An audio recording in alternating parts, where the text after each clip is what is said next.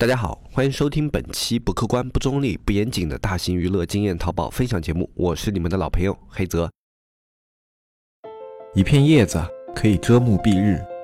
一番良言可以醍醐灌顶。我们在前方披荆斩棘，希望后来者一帆风顺，共享商业智慧，共享创业成功。欢迎收听本期纸木淘宝内训。一九年啊，其实是很多我们之前做的自电商的平台开始进行商业化转型的一个元年啊，包括小红书、抖音，他们在上半年的动作其实都比较大啊。像抖音的话，它是专门推出了一个叫青少年模式，然后也在做他们更长时间的一个视频的开放啊。小红书呢，它是开始做了一个品牌账号，那么这些的话都是他们这种产品一个。非常大的动作了，像这种社交类软件的话，他们很少会去做这种比较大的一个变动，特别是往商业化这方面做如此明显的变动是很少的啊。那么有的听众朋友们可能不太理解为什么这样的一个模式它是往商业化的一个变动。那么首先我们来解析一下他们做的这些动作之后的一个含义。那么我们从比较火的抖音开始聊吧。那么抖音它是推出了一个青少年模式，那么在青少年模式下呢，它是。会只推荐一些啊，比如说跳舞啊、下棋啊，然后文学类啊，然后还有那种教育类的这些视频，哎，推送给这一个账号。那么。其他的关于什么那种网红的，或者说那些娱乐的、搞笑的，在这个账号上都不会显示，包括有一个搜索入口也会被屏蔽。那么他能所能看到的，就只有一些关于教育相关的以及益智类相关的一个呃整体的一个平台。那么这种平台它的一个目的是什么呢？抖音为什么是要去做这样一个平台呢？首先一个是拉升自己的一个口碑。那么抖音的话，在经过了一个庞庞大的发展之后啊，它现在的一个用户群体非常的大，它的一个上传群体也非常的大，导致它的内容现在有一些鱼龙混杂。那么对于这样的一个鱼龙混杂的内容平台来说呢，其实有一点不太好，就是有很多家长会不乐意自己的孩子，或者说不乐意自己的。啊，学生啊什么的去看抖音这样的平台，他们会觉得这样的一个平台是玩物丧志的，没有什么实际用处的。那么推出一个这个青少年模式以后呢，至少哎，你有这样一个模式呢，那他们至少可以通过你的平台去学习一些更有意义的东西。他们可以把他们这种平时刷抖音的时间啊，看起来更加的合理化。那么我们先不说这个青少年模式它究竟有没有用，那么首先他做这么一个工作的话，就会给人一个信号，就是说我们抖音也有这种适合。孩孩子适合青少年使用的这样的一个平台，那么我们通过这样的一个平台，它可以更加精准的去定位用户。它的一个最重要的目的不是说啊，我要把我的平台做大做强，我要把我的口碑树立好，让这些小孩子也来喜欢我的平台。这其实不是它最重要的目的，它最重要的一个目的是精准它的用户群。那么使用青少年模式的话，一定会有一个家长进行管制嘛，就像以前电脑的一个家长模式来做一样，就是你肯定会对你的孩子的手机上面的抖音去做一些编辑啊什么的啊，你肯定要有这样的操作。那么这样的一个操作空间里面，它能够很精。准的把某些广告或者某些信息投放到这些家长的眼中，那么在家长的眼中的话，类似于像有的教育类产品啊，或者学习类产品啊，青少年产品啊，他们就会变得异常的精准，就好像我们淘宝在做啊定向投放，它的效果是一样的。那在这种环境下的话，抖音如果它这一个模式发展成功了，那么它接下来的一个商业模式，针对这个模式的一个商业模式是会做的非常精准，而且是非常具有啊。啊，抓痛点能力的啊，我相信只要它这个模式能够推广成功，它在后续这个模式里面能够发展的一个前景是比较的广阔的啊。不过这一点的话，我相信在发展过程中也是一件比较难的事情啊。为什么要说它是比较难的一件事情呢？一个，它的定位是青少年用户群，家长在这个手机里面展现的这个能够看到他展现的一个时间是有限的，非常非常有限啊。除非他这个位置给他定义的非常。精准，就是家长每次在进行操作的时候都能看到，要不然的话，他大部分时间是展现给青少年的。而青少年我们都知道，他们的一个购物能力相对有限啊。虽然有的这种现在的这种青少年啊，他们的一个生活环境都不错了，也有一定的这种零花钱啊什么的，但是他们类似于像网上支付啊、银行卡这种，都是要受到家长管。管制的，他们都会要通过这种家长的许可啊或者什么的，有时候才能进行消费。也就是说，他们的消费能力是有所欠缺的。那么你最长的时间啊，展现给这种消费能力有所欠缺的一个群群体的话，那么在很多的一个情况下，他这个群体是无法进行消费的。这就好像之前银行啊，就有一个段子嘛，有一个电视剧里面有一个段子，就银行的员工他们在那边开会，然后说我们为了提升银行业绩啊，什么什么样的，我们要做什么样的一个服务什么的。然后有一个银行员工提出了一个方案，就是说，哎，我们去推出一个什么服务，给这种小孩子专门让他去存零花钱啊什么的。然后当时这个人就被劈头盖脑的骂了一顿，就是说你是不是脑子有坑啊？啊，你给这种小孩子去存零花钱，他们对于我们银行来说有任何利益吗？啊，他们只是顶多就是他们的家长会来我们这里存钱啊什么的，他们自己对于我们银行根本所有的产品都没有概念啊，我们不需要这这样的一个什么什么样的，就反正就是说你定位错了一个群体，你定位的这个群体他的一个消费能力、认知能力以及对社会责任的履行能力都是有问题的话，那么他最后能够形成的一个购买力或者跟你预期的一个商业能力的走向一定是有差距的。呃，那么青少年这个群体啊，他其实不能说他是完全没有履行社会责任能力的一个群体，但是他相对在某些方面是要受到制约的。那么这种制约就决决定了你很多的一个针对青少年的产品，你其实是无法让他去购买的啊。像青少年其实最火的嘛，游戏产品是吧？然后一些饰品类产品，然后各种各样的一些小商品，然后还有鞋包类这种的。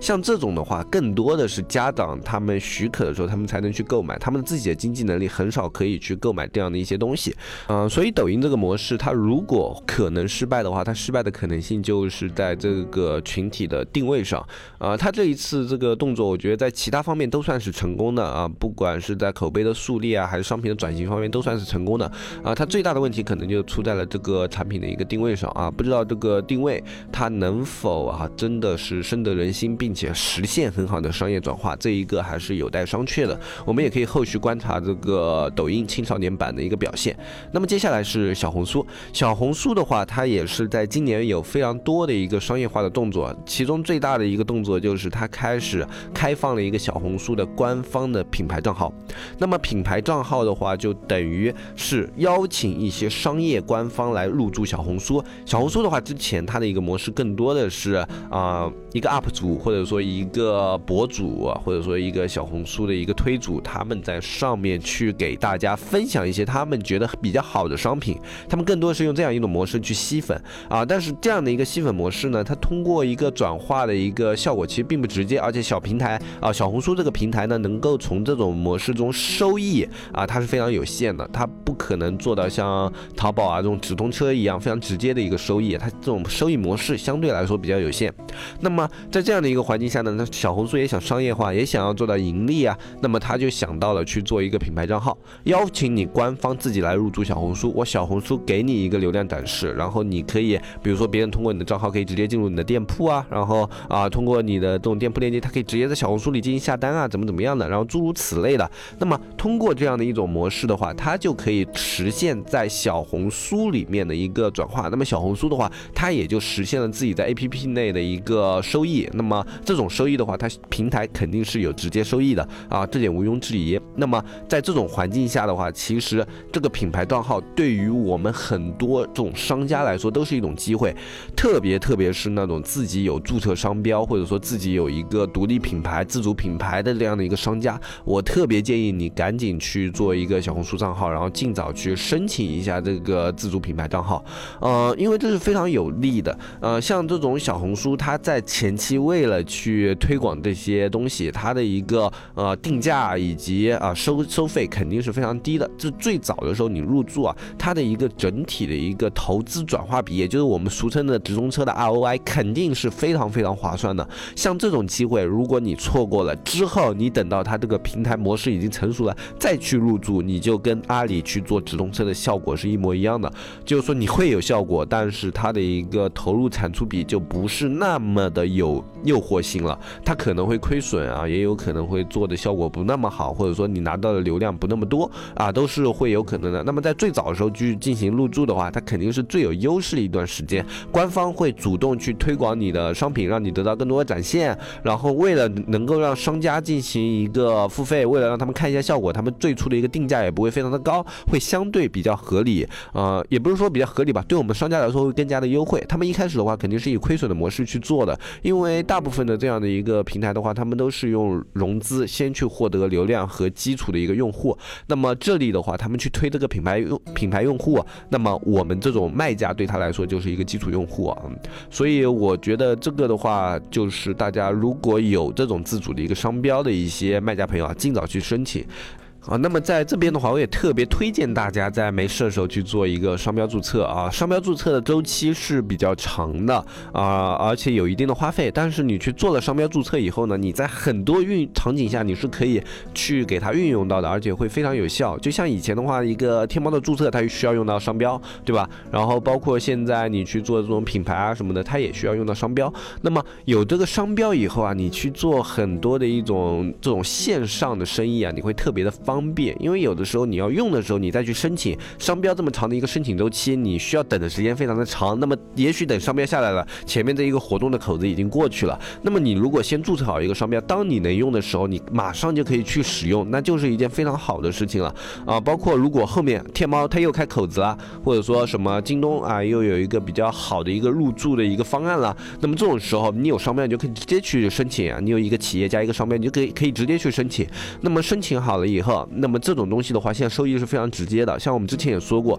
如果你能注册下来一家天猫店的话，你稍微甚至不用运营，你放个啊一年半年的，你再转手卖掉，都有可能一下子净净赚十万二十万。而这一切你都只需要去注册一个公司加一个商标。呃，其实建议大家去注册商标，然后注册一个公司，然后找机会去申请天猫店这件事情，我们已经不是在节目里面第一次说了。其实相对于很多的一种创业来说啊，就小小规模的创业来说啊。这样的一种投资模式可能是更加合理的。呃，我们之前也说了，这种你注册商标什么的，然后你开的这个天猫店啊，你也要去关注一下类目，因为有的类目的话，它的价格特别高；有的类目的话，价格特别低。啊，你可以自己去像五炮这样的一个平台，你去看一下它的这种现在一个天猫店的售价，然后这样子的话，你大概就会有个概念。那么你会比较清晰的看到哪一个类目他们的天猫店价格是比较合理的。那么在这样的一种情况之下的话呢，呃，你去做天猫店这样的一个投资啊，它的收益相对是更加稳定的，呃，特别是你有过申请天猫店的一个经历以后啊，你后续申请天猫店的一个成功率也会比较高。而且商标这个东西啊，你去做了以后，你也不能说就它会亏损啊。就商标这个东西，你做了以后，它在你今后，只要你是一个做创业的人，你是一个持续在做生意的一个人，商标这个东西是你早晚都会用得上的啊，哪怕你现在注册了一年、两年、三年。你没有用到，也许到了四年五年之后，你想做什么事情，这个商标你就直接可以用上了，呃，也就是说，它是一个其实。不亏的一个生意，就哪怕你自己用它都不亏嘛，啊，反正你就申请了放在那，对你来说也就是那一笔注册的损失，啊，这个也不能算损损失，我觉得把它说为投资是更加合理的一个说法，啊，就你投资了一个商标，啊，它有可能产生收益，也有可能在你之后的一个商业中派上用处，啊，但是你只需要注册了放在那里，它是肯定能够产生某方面作用的，这样的一个东西，我觉得作为一个商人。来说，自己手上常备个两三个，肯定是没有什么太大问题的。呃，这是一个意见，也就是今天跟大家聊这个东西的话，就顺便再提一下。呃，大家真的可以关注一下这方面的一个东西，包括它的一个市场行情啊，它的价格啊，怎么样去申请商标啊，注册商标啊，大家自己了解一下。啊，真的有可能有时候就只做了这么小的一件事情，都可以给你带来非常非常大的一个收益。嗯，像我自己以前也开过那种天猫店嘛，然后后来天猫店的话，因为运营和它的一个基础维护啊，还有一些事情比较麻烦，后来就把天猫店卖了，就开始专心的运营那种 C 店。然后现在的话，就是之前卖那个天猫店就赚的比有的店铺一年赚的都要多一点。嗯，有很多的一些听众朋友啊，他们可能会觉得就盈利啊，或者创业啊，或者投资啊，都是非常难的一件事情。其实有很多这种投资或者说盈利的事情，它很简单，它只是需要你去花费一些精力，花费一些时间，花费一点点的。这种你的呃这种时间去关注某些消息、某些渠道，然后去熟悉某一些流程，只是这样的一些事情，它就可以产生利益。其实这样的事情在我们的生活里面还是挺多的。像那种注册公司的一个中介公司，他们其实并没有什么特别出众的能力，他们只是去帮你做了一件你不了解的流程，他们只是做这样一个流程，有时候就几百或者一两千就赚进来了啊。其实这种钱就是相当的好赚。我觉得有的时候啊，像有的一些卖家朋友啊，或者说有的一些小本创业的，呃，一些现在没什么方向的一些听众朋友啊，呃，你与其在那边抱怨现在创业不好做啊，或者说在那边抱怨现在淘宝整体的环境都不好啊，你还不如去熟悉一些那些大家都。不怎么熟悉的流程，这些流程都有可能可以成为你收益的一个渠道。那么今天这期节目的话，其实大概内容就跟大家讲到这里，主要的话还是跟大家去聊一聊我们现在这种自电商啊，他们这种平台都开始进行商业化了，而他们商业化其实对我们这些淘宝卖家传达的一个最直接的信息就是，这是我们转型自电商的一个非常非常好的一个机会。像这种一个行业的整体喷发，一般都会有一定的沉淀期。现在就是这个行业它的一个沉淀的中期了。早期是它在积累渠道、积累粉丝、积累流量，这一点抖音、小红书都已经做到了。那么他们最早的一个沉淀工作已经做好了，这一步我们没有赶上没有关系，因为在那一步它也很难达到盈利。但是现在它在做第二步了，它的平台在向商业模式进行转化，然后它会去要拉拢更多的一个商家、更多的一个卖家。这种时候你再不去入驻的话，后面就是要要么。他做成了，要么他没做成，就只有这两种情况嘛。那如果他做成了，你再进入的话，你就会变得非常非常的被动。呃，就像以前的天猫啊，或者是。像以前的这种拼多多啊，或者说像京东啊，这种是一样的。你等到它做起来了，你再进入它的一个环境，你就会变得非常的被动。所以这边也主要是跟大家聊一聊，这是一个特别好的时机啊，建议大家可以去了解一下、关注一下，然后尝试的去做一下这方面的一些事情。那么今天这一期节目的话，就跟大家说到这里，我是黑泽，我们下期再见，拜拜拜拜拜。